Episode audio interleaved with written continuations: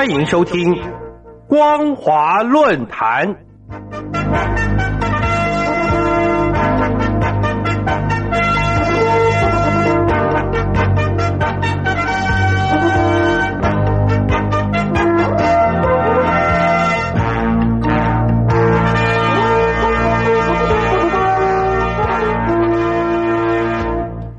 听众朋友您好，欢迎收听光华论坛，我是王琦。今天要跟大家谈论的主题是中共玩法弄法，罗织罪名，举世哗然。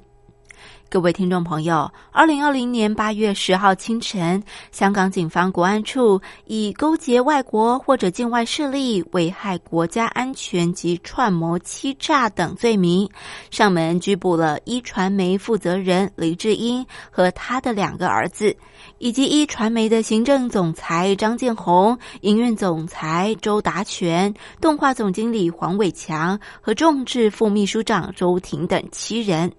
当天早上十点左右，大约有两百名警察进入苹果日报大楼搜查。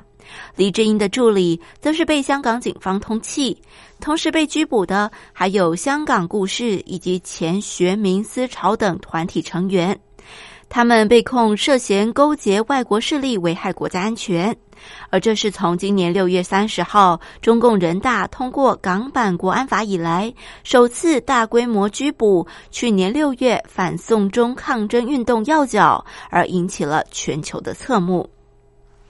根据香港民意研究所调查显示，在六月十五号到十八号港版国安法还没有实施前，有超过一半以上的香港人反对这一项法律，其中有百分之四十九的港民表示强烈反对，百分之七表示反对，百分之二十七表示强烈支持，百分之七表示支持。但是从临阵宣布，从六月三十号二十三点港版国安法即刻生效后，香港民意研究所在七月二号到五号以同样问卷再做一次调查，得到的结果是百分之六十六的受访民众支持港版国安法，不支持的只有百分之三十一。而更有意思的是，百分之四十七的受访者认为港版国安法对于香港前景带来正面的影响，百分之三十二受访者认为没有影响，百分之十七的港人认为有负面影响。港版国安法生效之后，港民清楚知道它的威力，也完全明白触碰这项法律的严重后果，才会在半个月之内出现了如此强烈的民调反差。港民为什么会以支持的态度来看待港版国安法呢？原因很简单，因为港版国安法的执法效力过于含糊和范围广泛，它处罚的对象甚至适用于非香港居民。根据港版国安法规定，如果非香港居民散布仇中的言论，使得香港民众憎恨香港政府或是反对中共政权，都有可能被中共认为违反港版国安法。只要踏上中国的领土或搭乘中国香港、澳门的交通工具，都有可能被送往香港或是中国大陆审判。香港民众对于中共政权惯用手段相当清楚，谁敢拿自己身家安全、自由和中共政权硬碰硬呢？当然要表态支持。另外一方面，赶紧找门路来移民了。在中共人大透过香港基本法附件三强行替香港立了港版国安法之后，中共当局为了安抚香港民心，特地在记者会上说，港版国安法实施后不会溯及既往。而事实是，中共当局借香港政府之手拘捕了去年六月发生反送中的要角。虽然这十个人已经在八月十三号暂时交保，但他们都知道这场牢狱之灾可能难以幸免。更有不少人担心，一旦被起诉，可能会送到中国大陆受审，能不能获得公平的审判，律师能不能由自己选定，这些都很难说。更何况被起诉的罪名，少说也是十五年有期徒刑或无期徒刑，这样的罪名岂不是养入虎口？港人能不怕吗？当李智英被拘捕，苹果日报大楼被搜索的消息传出后，香港民众以买一传媒股票、卖光苹果日报来表达支持。李智英交保后，香港民众支持反送中的立场反而更鲜明。同时包括了我国在内，以及欧美日韩等国家，都对中共蛮横拘捕异议人士表达强烈的抗议。中共全然不理会国际社会的反对声音，一味横行到底。中共在港版国安法生效后，虽然说过不溯及既往，但了解中共历史的人都清楚，在中共的字典里从来没有“诚信”两个字。他说过不溯及既往，却从来没有说过不秋后算账。二零二零年八月十四号，中共的《人民日报》和《解放军报》刊出了同一篇社论，维护香港稳定繁荣的必要之举。特别指出，七月以来，香港爆发新一轮新冠肺炎疫情，形势严峻，令人揪心。此前修例风波造成的冲击与新冠肺炎疫情加叠，可见已经产生了寒蝉效应。中共应当满意，效果已现。而香港街头在疫情冲击下，已经有好长一段时间趋于平静了。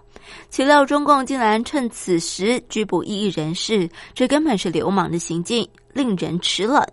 这样的政权早就不该存在了。各位听众朋友，感谢您收听今天的光华论坛，我是王琦。我们今天跟大家谈论的主题是中共玩法弄法，罗织罪名，举世哗然。再次感谢您收听本节光华论坛，我们下次再会。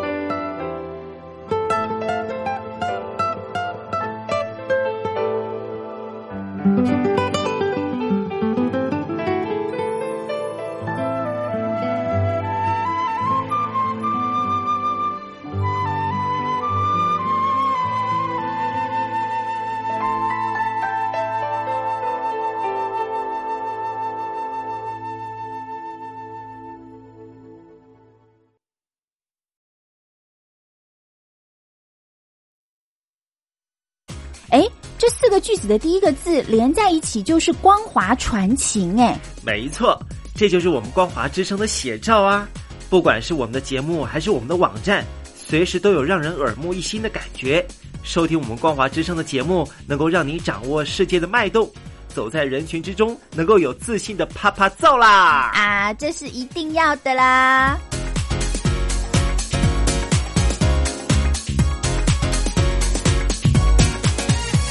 大陆的听众朋友，你好，我是你的好朋友东山林，在台北问候您。正在为您进行的栏目就是《我爱邓丽君》，我们的节目是每天的凌晨一点钟和晚上的。七点三十分准时在空中为您服务。听众朋友，如果想和东山林交流交流，欢迎你写信到台北邮政幺七零零号信箱，台北邮政一七零零号信箱。接下来为您进行的环节就是听听小邓吧。要邀请到的是台湾的邓丽君专家 Elden 来告诉我们邓丽君经典歌曲的背后故事。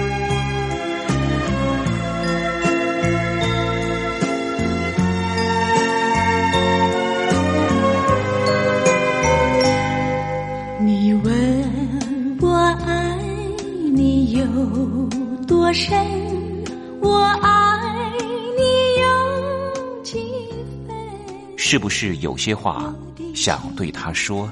邓丽君，你这次在海外待的时间比较久，可不可以谈谈你？啊，好的，我就是在啊洛杉矶有一家嗯学校大学。你知道你的歌声传遍了大陆铁幕的时候，你心里有什么感受？嗯。小姐，能不能形容一下你的初恋？哦，我也初恋了。是不是有些事还不明白？你一定想知道吗？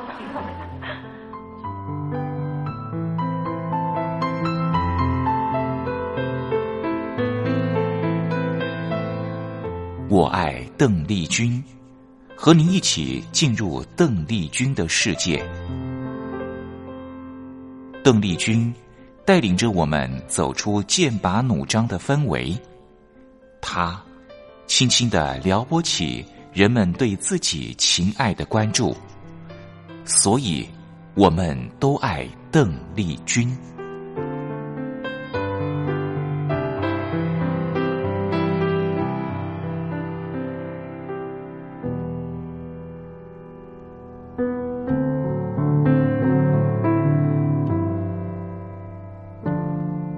位听众，大家好，我是五四三音乐站前任的邓丽君版版主，我叫艾尔顿。呃，五四三音乐站是在一九九零年代末，嗯，由马世芳先生所组起的一个 BBS，呃，这个歌迷交流站。那内容呢，主要是以嗯西洋摇滚、蓝调。以及经典的这些西洋歌曲的讨论串为主，当中呢鲜少有这个华文流行音乐，呃，或者是华文创作音乐，呃的这个版面。那当然说不是说没有，嗯，但是讨论串呢，可能是以比较独立制作，像是陈珊妮、陈绮贞等等这些独立制作为主。邓丽君小姐的这个讨论串呢。发起的时间约莫是在两千零一年、两千零二年这个时间点。呃，发起的机缘呢，约莫是在二零零一年邓姐姐的《忘不了》这张专辑发行之后，开始有这样的讨论机缘。当时我还记得有一群就是单纯的乐迷，听到了呃李寿全先生帮。邓丽君小姐所重新制作的《忘不了》这张专辑，我还记得当时在五四三音乐站小小的不到三平大的办公室里面，马世芳先生放起了这张唱片，在场的几乎都是以听西洋音乐为主的乐迷，包括我在内。但是，呃，可能在这个长长期。呃，听音乐的方向都是以西洋流行或或者是摇滚音乐为主的这些乐迷，在马世芳先生放了这张唱片之后，几乎是每个人手牵着手，然后在内心惊叫着：怎么可以有这么动人、这么温柔婉约的声音？但是那个声音里面有这么强烈的情感力量，包括说，怎么可以有一张唱片，明明它的内容录音是一位已逝歌手，已经不在我们身边的这位歌手呃留下的最后录音，但是在制作的水准。跟这个编曲的水准上面是这么这么精良的一张唱片，那有了这样的机缘，五四三音乐站发起了，就是开启了这个小小的邓丽君讨论版。那在这之后呢，因为其他的机缘，那我自己和东山林先生也开始有了。我爱邓丽君这个节目节目的一些合作，而开启五四三音乐站，呃，这个邓丽君版的讨论串的这张唱片呢，二零零一年邓丽君的最后录音《忘不了》，也一直都是我自己本人极力推荐、一定要认识的一张专辑。那在这些年的推荐过程中，我发现几乎是。推荐十位朋友，大概有十一位朋友会爱上这张精彩的最后录音。那比较可惜的是，当初这张专辑在出版之后，似乎在销售量上面，还有目前呃这个铺货寻找的上面是比较困难一点。但是非常非常令人高兴的是，在去年的时候，呃，二零零二二零一二年的时候。呃，日本这边把这张专辑重新的用一百八十克的制作非常精良的，再次以黑胶唱片的形式重新出版。那黑胶唱片里面的人声表现呢，当然是更加温暖，更加可以听到邓姐姐在呃最后的时期怎么样把装饰音完全的收掉，完全的收掉，然后传递出。更加动容、更加温暖的声音。那专辑里面其实有有些歌曲，我甚至到现在都觉得，哇，呃，邓姐姐的声音怎么可以呃做这么大、这么惊人的转变？比如说专辑里面的《小窗相思》，放给好多朋友听，好多朋友都不敢相信，这竟然是。邓丽君姐姐的声音。今天因为时间关系，跟大家分享到这边，下个礼拜再和各位听众分享更多的邓姐姐的小故事。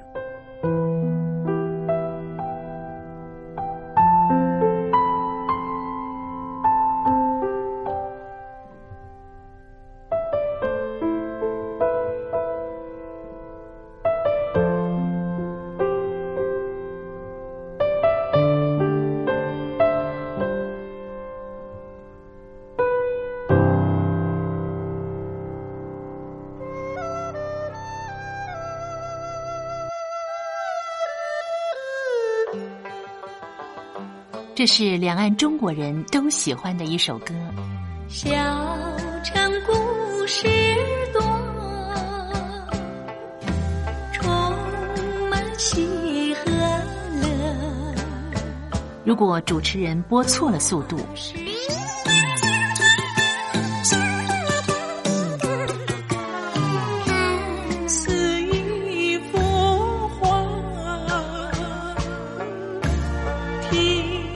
或快或慢的走调歌曲，都不是听众喜欢的。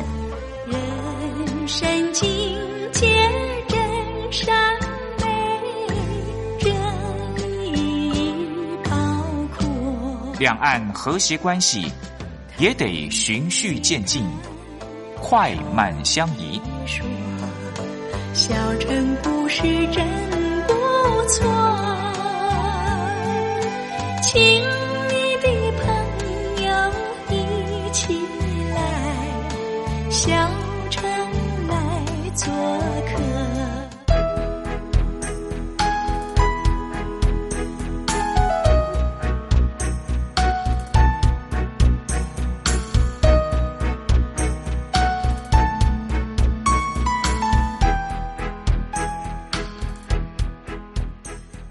生活中少不了知性的真，生活中少不了理性的善，生活中也少不了感性的美。光华之声，永远陪伴您，生活在真善美的世界。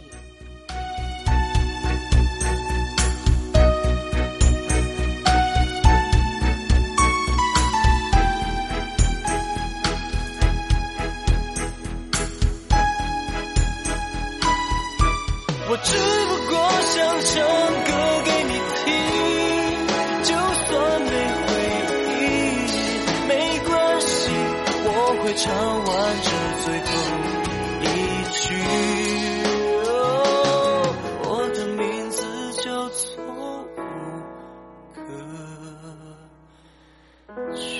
Hello，大陆的听众朋友，你好，没错，我就是吴克群。不管你现在在做什么，不管你现在在哪里，吴克群和光华之声在台北问候你。我只不过想唱歌给你听，用尽我全力，一首歌。这里是光华之声。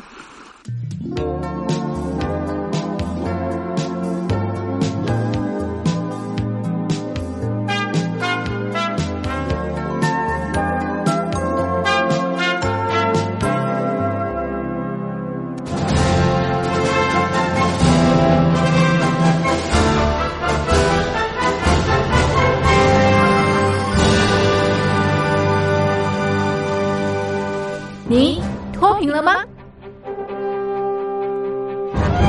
年轻时候的习近平就深知贫困之苦。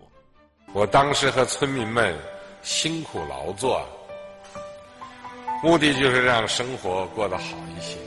因此，扶贫一直是习近平的重要工作。二零一五年，习近平在中央扶贫开发工作会议上做了二零二零大陆全面脱贫的承诺。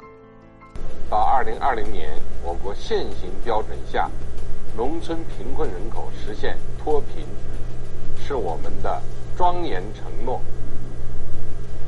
一诺千金，全社会要行动起来，进锐出战，精准施策。于是，一场脱贫攻坚战席卷大陆。为了打赢扶贫攻坚战，大陆提出了精准扶贫。世界上大部分采用的扶贫方式，都是将扶贫的钱平均分给贫困者。中国的精准扶贫则完全不同。为了让资金使用更高效，扶贫效果更好，中国根据村子的特点。以及每户村民档案记录的不同情况来分配钱，安排不同的扶贫方式。于是，有的村子做起了旅游业，有的村子通过修路大桥，极大的增加了农产品的销量。有些没有工作能力的老人，给他们生活所需资金保障；有些缺乏劳动技能的，给他进行职业培训。中国扶贫就是这样结合村子的特点与个人的情况，以个性化定制为每个贫困户找出脱贫方式，这就是中国扶贫的精准度。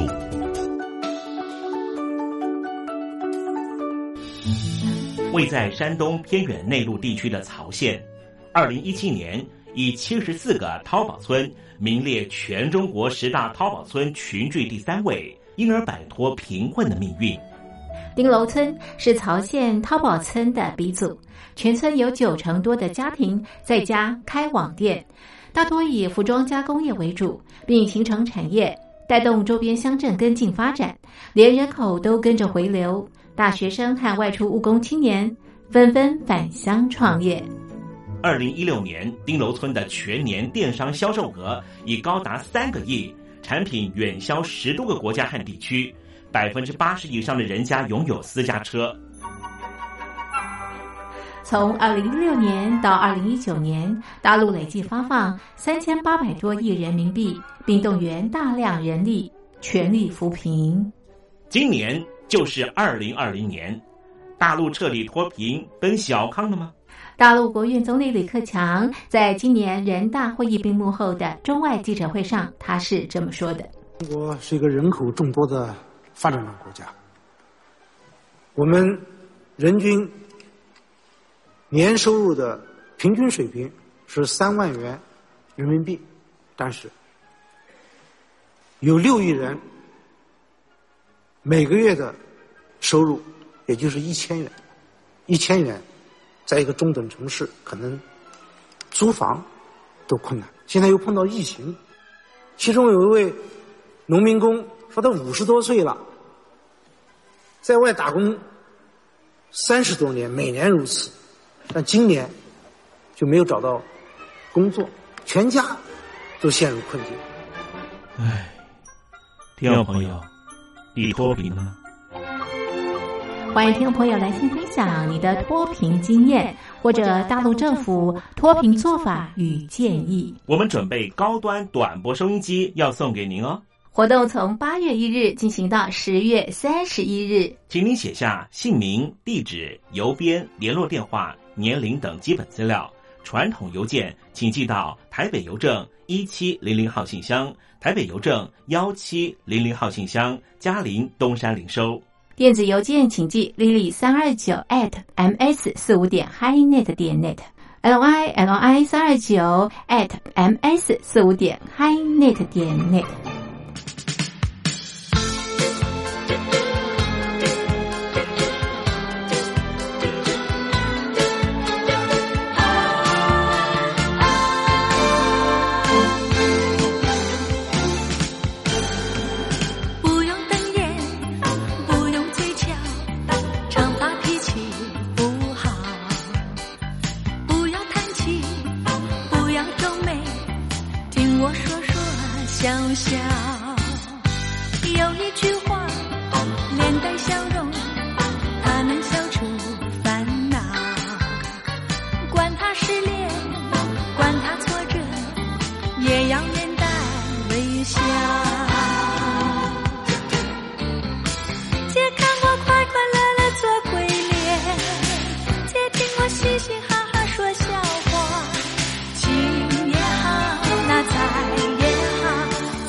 没有什么大不了。